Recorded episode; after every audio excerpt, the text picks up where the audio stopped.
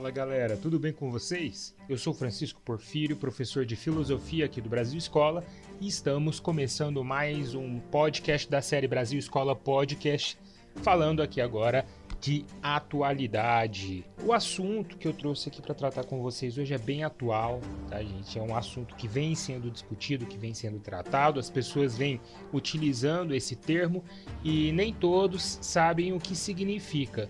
Afinal de contas, o que é negacionismo?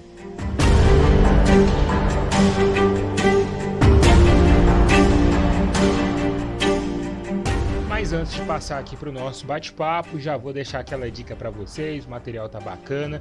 Se você ainda não segue a gente aqui no seu smartphone, então ativa o botãozinho de seguir aí para você ficar por dentro do que a gente postar por aqui. E lembrando que nós temos também nosso canal Brasil Escola no YouTube com videoaulas sobre esse e outros assuntos.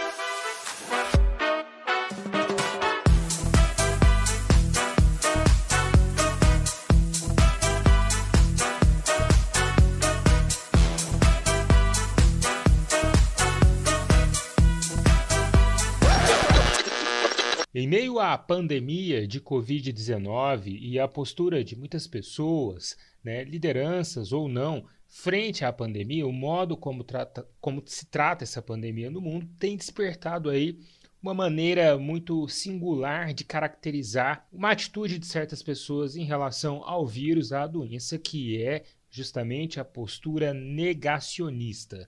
Mas afinal de contas, o que é o negacionismo?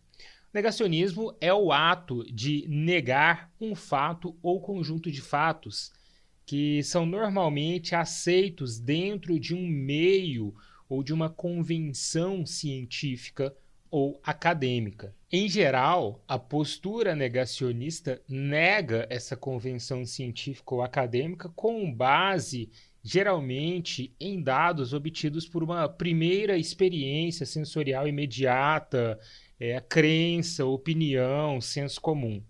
Ou seja, não tem ali dados suficientemente científicos, testados, validados para contradizer aquela postura, vamos dizer assim, obtida a partir de uma convenção científica ou acadêmica. Também vemos uma postura mais negacionista que se justifica pelo desconforto em relação à realidade apresentada. Então, só para puxar aqui o exemplo que nós estávamos tratando da, da pandemia de Covid-19, já que é desconfortável, por exemplo, usar máscaras, essa máscara de proteção facial, nega-se a necessidade do uso deste equipamento de proteção individual. Também vemos um comportamento negacionista acontecendo pela simples ignorância, né? porque a pessoa é, não tem ali dados suficientes para diferenciar um que é um conhecimento e uma experiência científica de um conhecimento e uma experiência individual. Né? Aquela experiência que fica ali no âmbito da vivência individual frente ao mundo e não fornece dados suficientes para que possamos contradizer uma experiência é, científica, vamos dizer assim. Nós podemos é, definir então de uma maneira mais sucinta aqui o negacionista como aquele que não aceita uma ideia, um juízo ou um fato apresentado pela comunidade científica, acadêmica ou filosófica como verdadeira. Mas nota-se que não é qualquer fato apresentado por uma comunidade científica, acadêmica ou filosófica que necessariamente também deve ser abordado como estritamente verdadeiro. Nós trabalhamos sempre com a possibilidade de erro e com a possibilidade da revisão científica. Então, tem todo um passo a passo que é postulado ali a partir de uma metodologia científica, e a validade da ciência se dá justamente pela possibilidade de se repetir esse método e se chegar aos mesmos resultados obtidos primeiramente por quem desenvolveu primeiramente a pesquisa e chegou àquele resultado. Se o resultado for diferente seguindo os mesmos métodos, há alguma coisa errada e aí há a possibilidade de revisão da ciência. Mas devemos notar uma coisa: ciência se revisa com ciência, filosofia se revisa com filosofia, história se revisa com história. ou seja, conhecimento racional se revisa com conhecimento racional. Não é possível estabelecer um revisionismo em cima de um conhecimento já fundado dentro de uma tradição científica ou filosófica com base na crença, na opinião, no senso comum, na vivência individual. É quase que fato dado que a mente da pessoa negacionista mais radical simplesmente se recusa a aceitar como verdadeiro qualquer fato científico. Nós podemos coletar já na filosofia do filósofo racionalista judeu-holandês Baruch de Spinoza, que viveu no século 17, que elementos né, que nos ajudam a compreender como que surge esse negacionismo. O Spinoza ele distinguiu três gêneros de conhecimento. São eles: o primeiro, a imaginação, segundo, a razão e por último, a intuição. Sendo que a imaginação é o primeiro gênero, é aquele gênero mais simples ali, é um gênero onde ainda há muita fabulação e obscurantismo. O segundo gênero é a razão, quando o indivíduo faz descoberta desse uso da faculdade racional. E o terceiro gênero, a intuição, é quando ele consegue intuir dados da experiência que ele intuía de maneira muito simples, ou melhor, ele só obtinha enquanto imaginação, agora ele consegue intuir verdadeiramente, porque ele recebe os dados da experiência e consegue racionalizar aquilo. Ele consegue colocar isso sob o crivo da razão e perceber se aquilo que ele está vivenciando faz sentido ou não. No primeiro caso aqui, a imaginação, nós temos esse gênero é, responsável pela origem de boa parte das teorias negacionistas, porque é um gênero de conhecimento que advém da minha primeira experiência sensorial com o mundo. Ainda não passou por nenhum tipo de, de racionalidade, de crivo da razão. Né? É, é, é Imagina, por exemplo, uma criança, a postura da criança que olha para o sol, que é aquele disco dourado, aparentemente fica girando, né, andando, percorrendo o céu durante os dias, aparentemente menor do que a Terra. Né? Então a criança olha aquilo, ela acredita que realmente é o Sol que está percorrendo o céu e não a Terra que está fazendo um movimento. A criança acredita que o Sol é aquele disco infinitas vezes menor do que a Terra, afinal de contas, ela vê o Sol pequenininho lá no céu. Então, esse é o primeiro grau, esse primeiro gênero do conhecimento que é a imaginação, que acaba nos confundindo, né, por se tratar de um gênero ainda bastante obscurantista. Pode ser difícil para a pessoa que está nesse primeiro gênero do conhecimento fazer a passagem para o segundo e aceitar a racionalidade. Afinal de contas, a racionalidade ela vai contra tudo aquilo que podemos vivenciar com uma primeira experiência sensória sem ainda a interferência da razão. A mente negacionista aparentemente fica nisso, ela fica nesse estágio. Né? Ela nega ou pelo desconforto ou quando é por ignorância, por não passar desse estágio para o estágio seguinte, que é o estágio da razão. A origem do termo negacionismo, ela é francesa, pois foi na França que se deu pela primeira vez a ousadia de questionar a validade do Holocausto. Né? O primeiro grande movimento negacionista do século XX é o negacionismo é, ao Holocausto. Em 1944, o judeu, jurista judeu é, Rafael Lemkin criou a palavra, cunhou o termo genocídio para descrever o que era o tratamento nazista aos prisioneiros dos campos de concentração. Um genocídio perpetuado contra os judeus dentro dos campos de concentração, principalmente entre 1942 e 1945, durante o que entrou em vigor a chamada solução final imposta pela, pelo partido nazista né, e pela, pela direção dos campos de concentração. Foi neste momento, nesse, nesse intervalo aí de três anos, em que a maioria dos mais de 6 milhões de judeus mortos pelos nazistas é, veio a óbito. O termo é, genocídio, ele, ele aconteceu, ele se deu aqui, ele foi criado por Lemkin, porque Lemkin não encontrava uma palavra existente que pudesse dar conta daquilo que era praticado contra o povo judeu naquela época. E o Holocausto foi o termo surgido depois para caracterizar todo esse movimento, né, esse movimento antissemita que resultou na morte desses milhões, né, dessas milhões de pessoas por conta dessa perseguição nazista. Acontece que, apesar de tudo isso, o Holocausto foi questionado e foi negado quanto à sua validade histórica.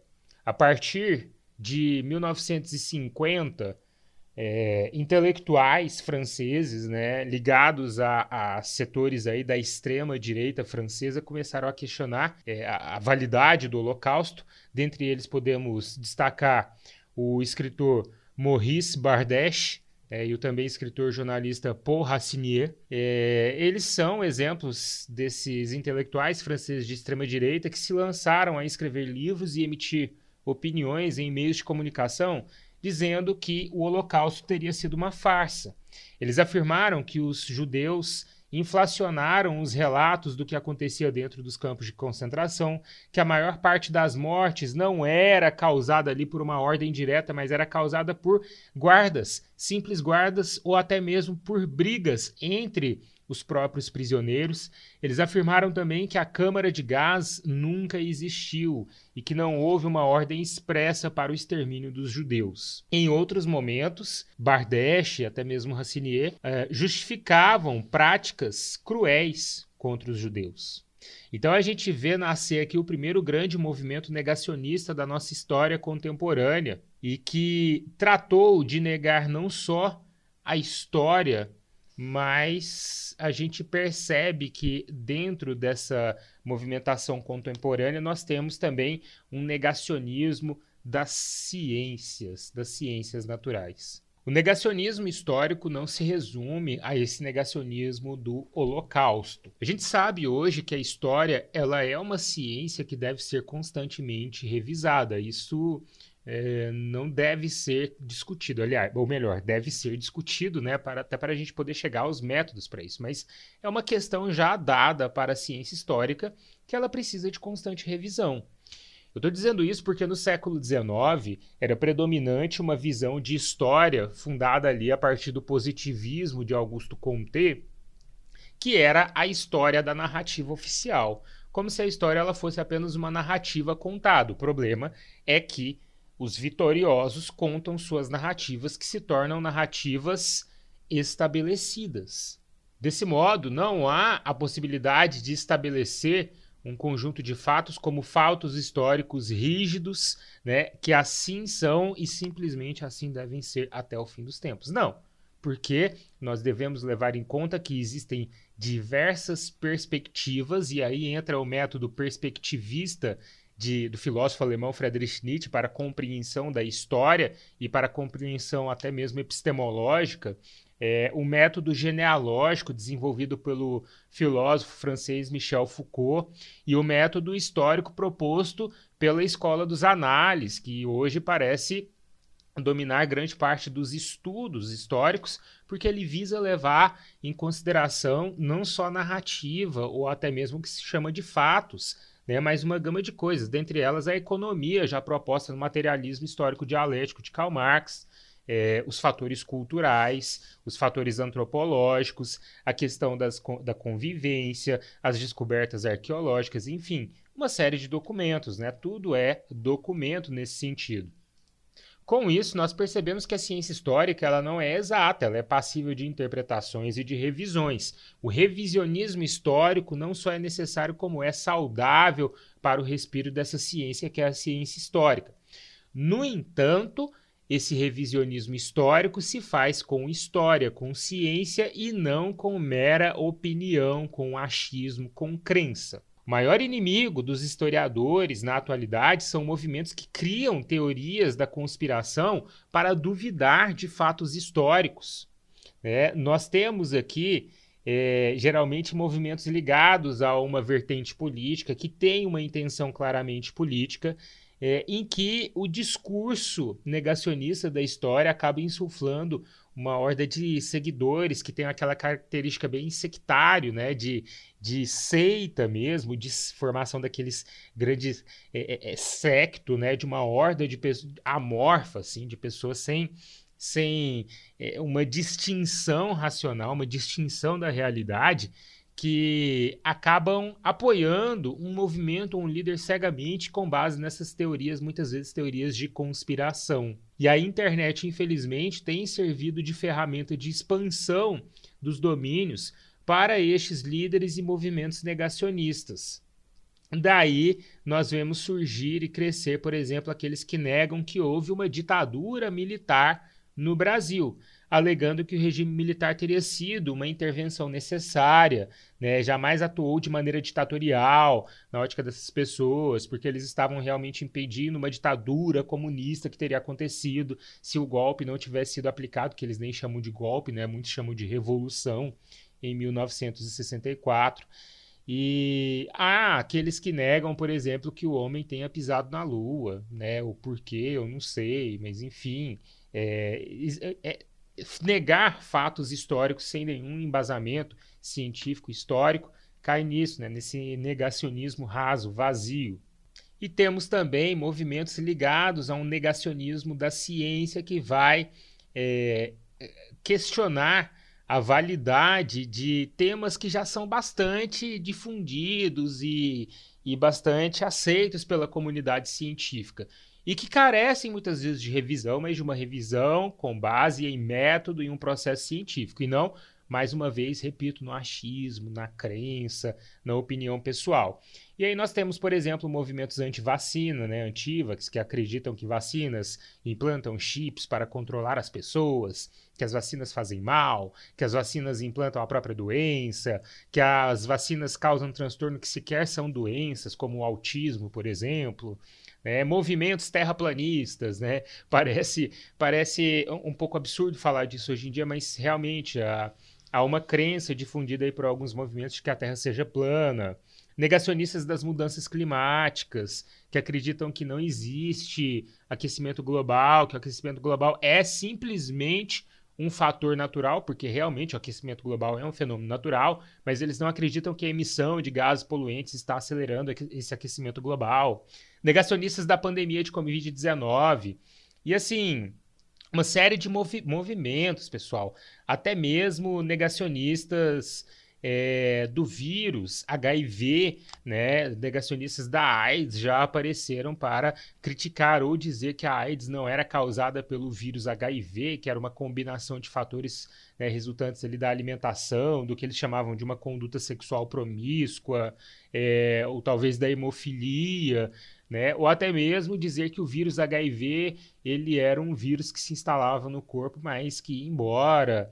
É, enfim, uma série de movimentos negacionistas do conhecimento científico que podem, inclusive, ser perigosos, tá, pessoal? Aqui falando assim mesmo de uma segurança sanitária, né, de uma segurança epidemiológica no caso da Covid-19, de uma segurança sanitária em relação às vacinas, em relação aos tantos avanços que já tivemos aqui no, na descoberta de um tratamento contra a AIDS, por exemplo, e isso pode ser colocado por água abaixo caso esses movimentos negacionistas se tornem imperiosos. Pessoal, por hoje é só. Espero que vocês tenham gostado aí do nosso bate-papo. Compartilhem o nosso material. Não se esqueçam que nós temos nosso canal Brasil Escola no YouTube e temos também nosso site brasilescola.com.br. Sigam a gente nas redes sociais, Facebook, Twitter e Instagram. Você encontra, você encontra o Brasil Escola por lá e encontra o nosso material. Tem muita coisa boa. Fiquem por dentro.